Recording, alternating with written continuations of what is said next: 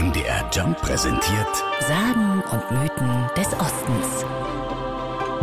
Zehn Jahre nachdem Karl Benz mit seinem dreirädrigen Motorwagen die Geburtsstunde des Automobils eingeläutet hat, gründet der Erfinder und Großindustrielle Heinrich Erhard aus Zellamelis in Eisenach die Firma Rheinmetall.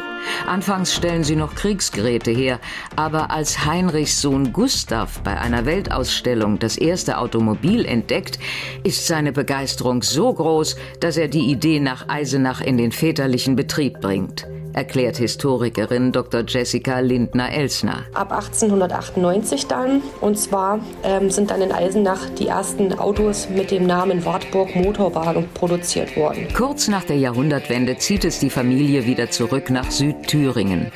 Autos werden aber weiter in Eisenach gefertigt. Mit neuer Geschäftsführung werden die Fahrzeuge dann unter dem neuen Markenzeichen Dixie produziert. Dann ähm, hat man eine englische Lizenz gehabt und zwar hat man dann ab Ende der 20er oder Mitte der 20er Jahre den Austin Seven hergestellt und hat den ähm, sozusagen dann umbenannt in den kleinen Dixie. Dann kam BMW als Hersteller und hat dann den kleinen Dixie mit seinen Lizenzen weiter produziert als BMW oder Ausführung München, so war die Bezeichnung.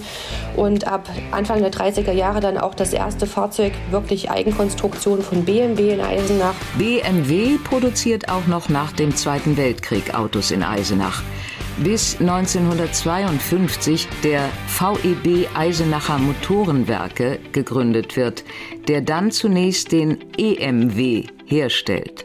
Ende der 1950er beginnt dann die legendäre Wartburg-Ära. Ja, die Wartburg-Ära, die dauerte über den Wartburg 311, Wartburg 353, Wartburg 13 bis 1991, als dann das Automobilwerk geschlossen wurde. Als direkter Nachfolger siedelte sich kurz nach der Wende Opel in Eisenach an und beginnt die ersten Autos zu bauen.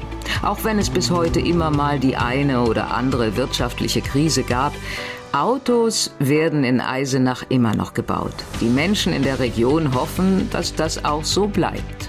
Sagen und Mythen des Ostens. MDR-Beiträge zum Nachhören auch auf nchr.de.